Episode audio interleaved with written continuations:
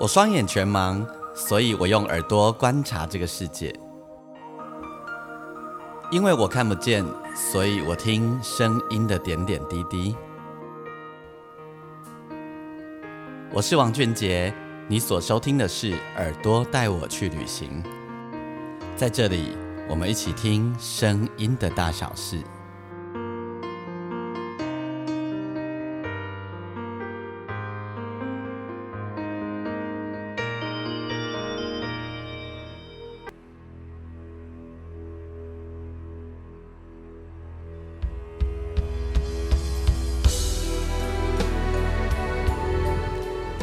你所收听的是《耳朵带我去旅行》，我是王俊杰。我们今天进行的特辑是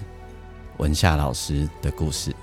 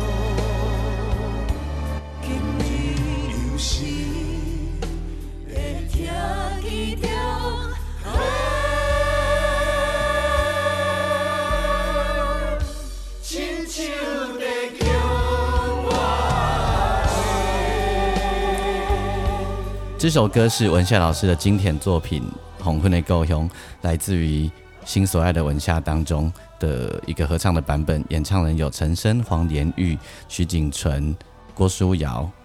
徐若瑄、王俊杰、康康、康静荣、董事长乐团阿吉，还有亮哥黄山亮。另外就是半桌的黄伟杰。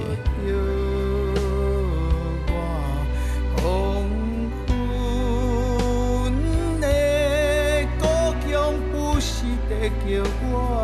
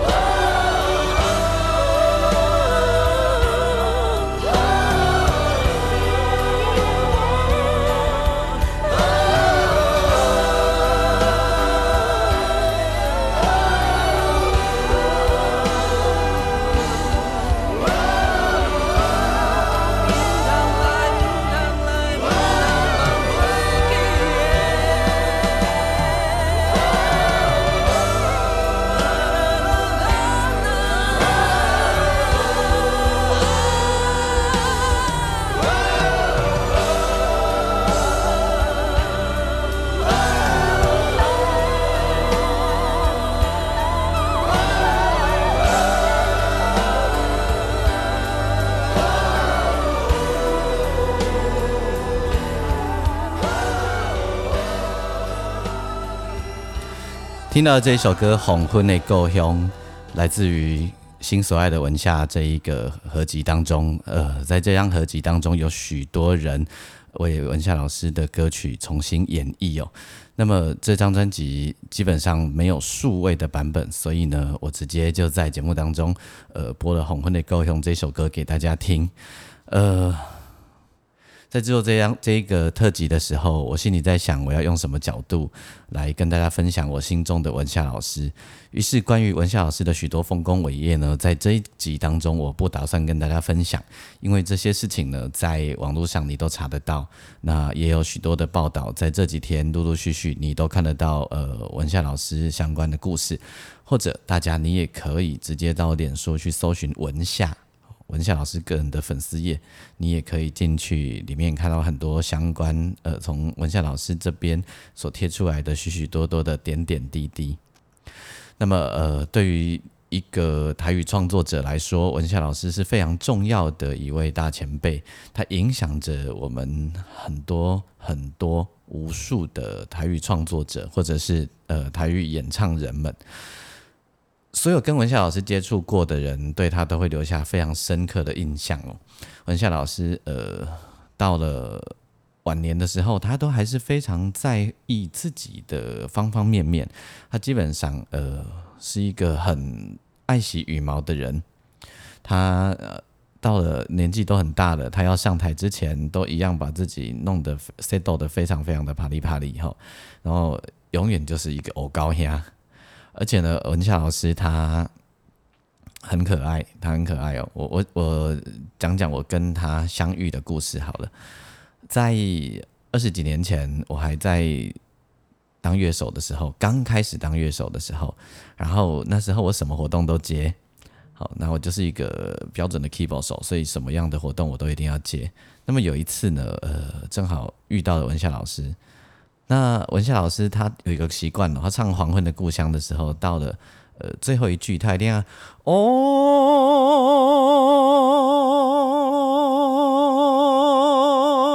就是他要拉长音，拉的很长很长很长很长。这时候我们就会给他热烈的掌声哦。那么，呃，我看不见，所以文夏老师呢，那一次的经验很好玩，他就直接走到他要唱的时候，今日又是来听起调，他就走到我前面，然后伸手把我手按住，他就开始哦，因为他生怕我不知道他要做这个事情，然后直到他哦完了以后呢，就把我手一放，他就亲手来叫我，哎，这经验很好玩哦，呃，因为其实。老师还不用这样做的，因为其实大概所有听过文夏老师唱歌的人都知道这里这个重要的梗，所以呢，不知道的人那就肯定呢还不适合进入这个行业哦。那结果后来呢，呃，因为心所爱的文夏的这张专辑的关系，那就跟文夏老师有更多更多的接触，然后还因为呃跟着文夏去旅行的演唱会，也单跟萧煌奇一起在台上唱了恋歌。这一首歌曲《暖瓜》哈，然后呢，就跟文夏老师有更多的接触，那也常常有机会在后台一起吼，那在后台呢熟了，于是呢，呃，文香姐就是呃文夏老师的太太吼，呃，文香姐就会直接说：“来，正给你来，你来，你来，反正你一个老的一个车妹吼，你两个坐这会，嘿，你只要你的康会只要坐你家的好啊？为什么？你知道我被冲啥吗？或者只要负责陪文夏老师啉酒的会使啊？” 对，呃，我也慷慨的陪文夏老师啉酒，然后呢，我两个讲的话嘛无介济，反正呢，伊若想到伊的威士忌也开起来碰一下我的杯子，然后两个都干一干一个啉一个，然后呢，我就维持可能一个晚上，我当然会有时候跑去干嘛干嘛，回来就坐到老师旁边，他都安安静静的看着大家，然后呢，跟我们说一些笑话，对，好，然后呢，呃，许多的艺音乐圈的好朋友吼。都会自称是文家班，好，比如说，呃，我的制作人赵家驹就说自己叫文居，然后呢，董董事长乐团的吉董就说叫文吉，好，那总之跟老师交好的就会文一个什么文什么文什么这样，不用假设我我可能叫文杰这样，哈，那所以呃，老师到了呃八十几八十岁都还很能喝，而且呢，重点是还很能唱，那他能唱的程度是怎么一回事呢？呃，接下来呢，我想让你听一个文夏老师的现场演唱，这个是来自于呃一个视障乐团叫妙音乐集国乐团的录音的版本吼。这个版本呢，呃是在桃园吼，在桃园的演出。那那时候文夏老师已经八十几岁了，但是呃还是登台演出，然后声音啊等等啊都还是非常非常之强大。好，我要让你听的这一首歌呢，是文夏老师的经典哦，他的经典的是《妈妈，请你也保重》。放人去过吗？慢慢就直接妈妈。请你也保重。啊，你听我，我粉丝无叫大家拢来做我的歌吼，啊，无咱做来来做吼。我若麦麦克风，一关大家，妈妈请你。呀，保重，好不？我回头啊，个为哪受益高用吼，大家先我先做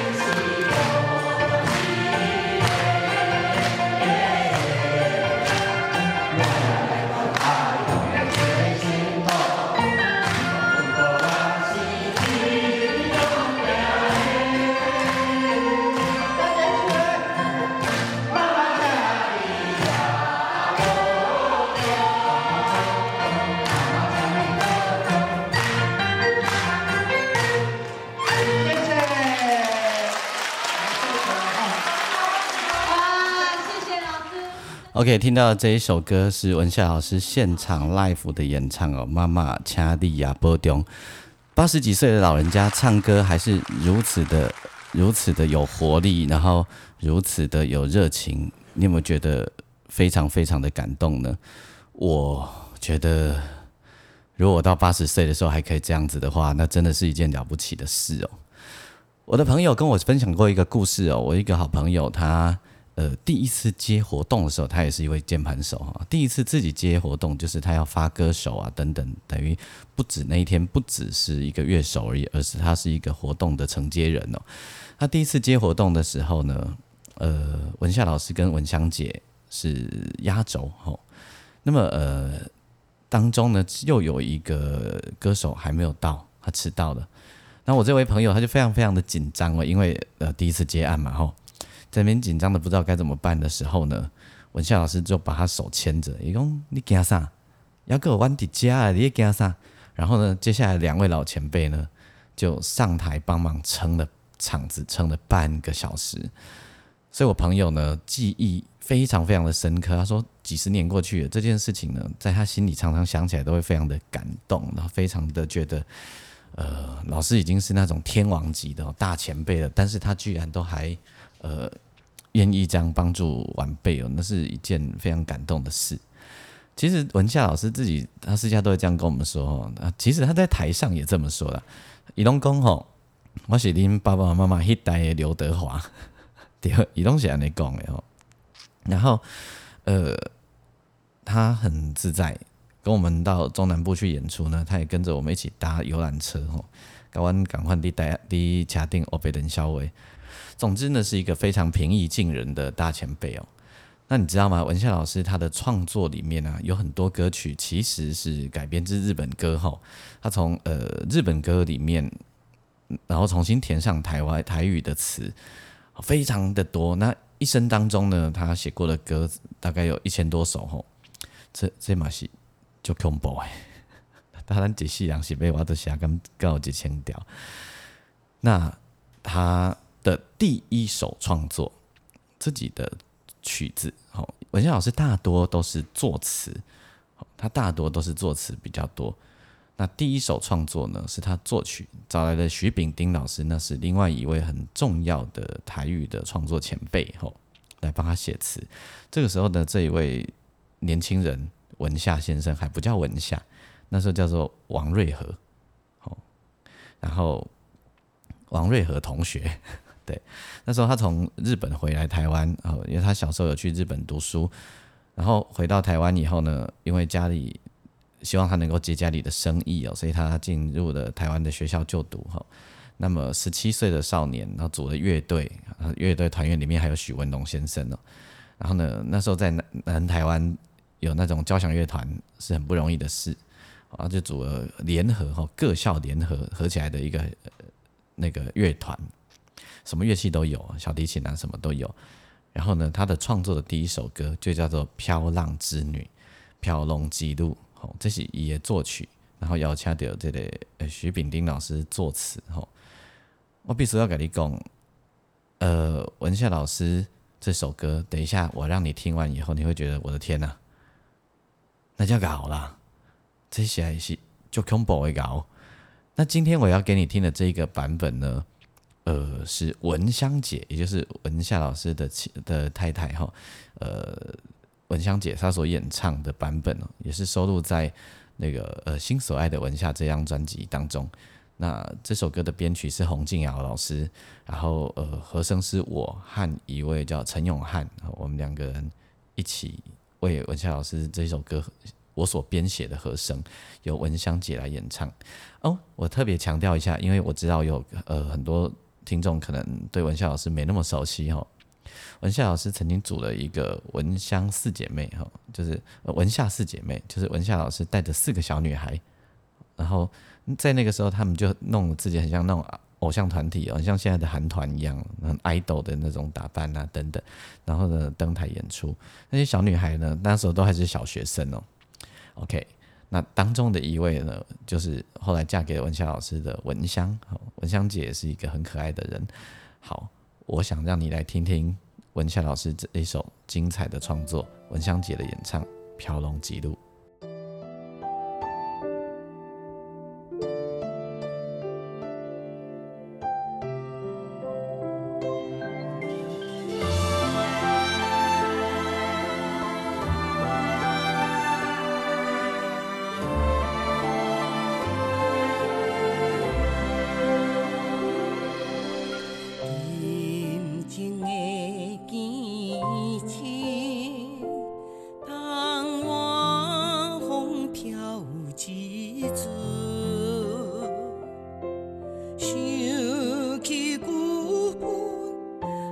伤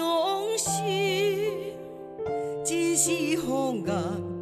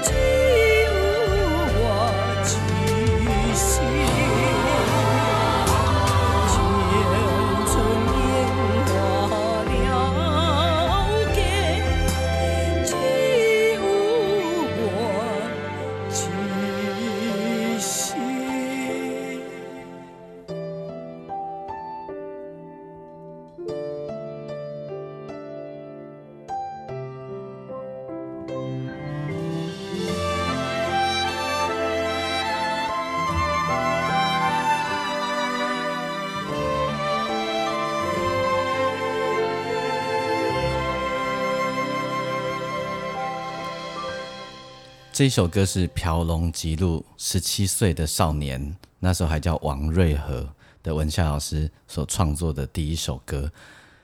啊！我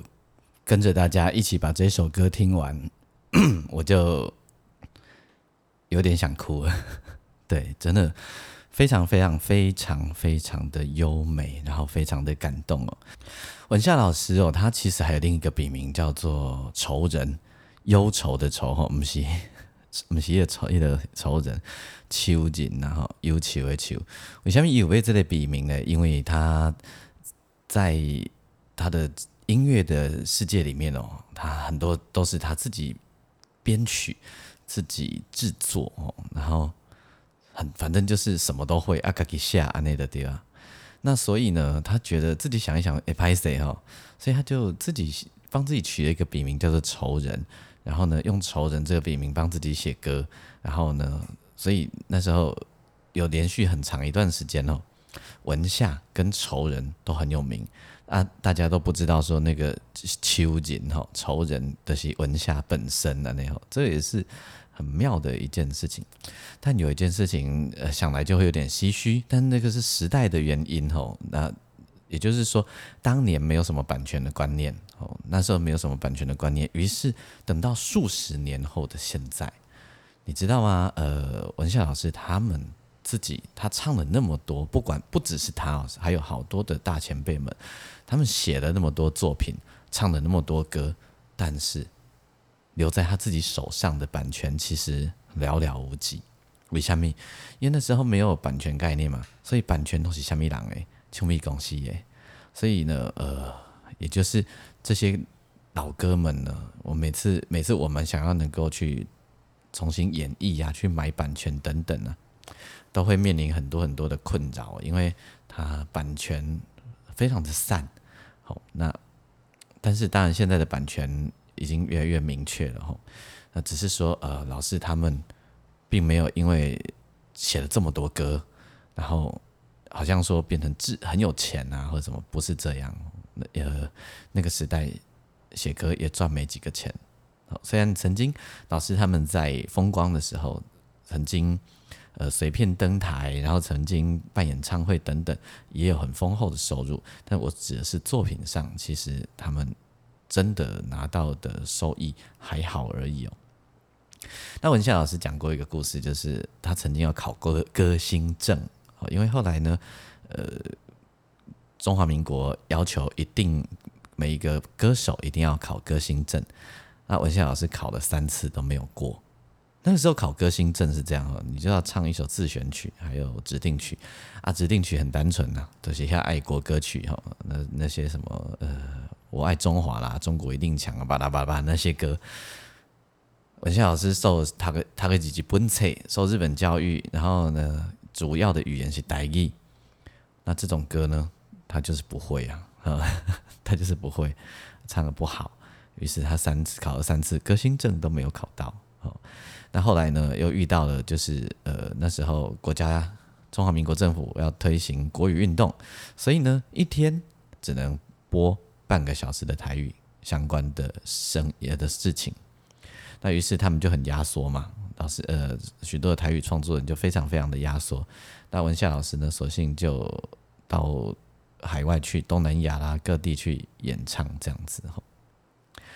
文夏老师对我们的影响最大的地方，是因为他留下了太多好的作品，他留下了许许多多让我们后辈听了都会感动，而且还一直在传唱的作品。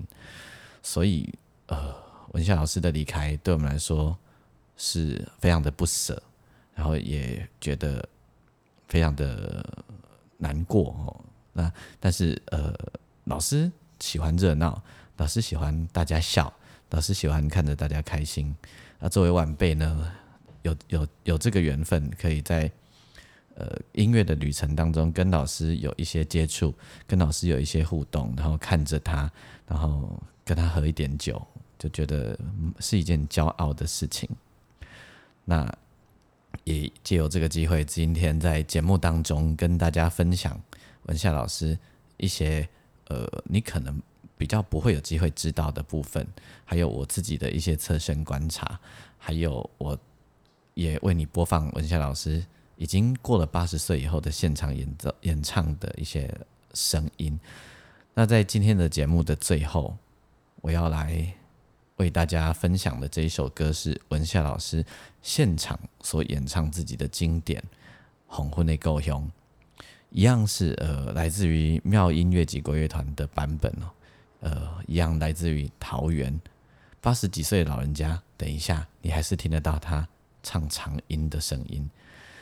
收听的是《耳朵带我去旅行》，我是王俊杰。如果你喜欢我们的节目的话，邀请你可以帮我在你的收听平台底下按星星评分五颗星，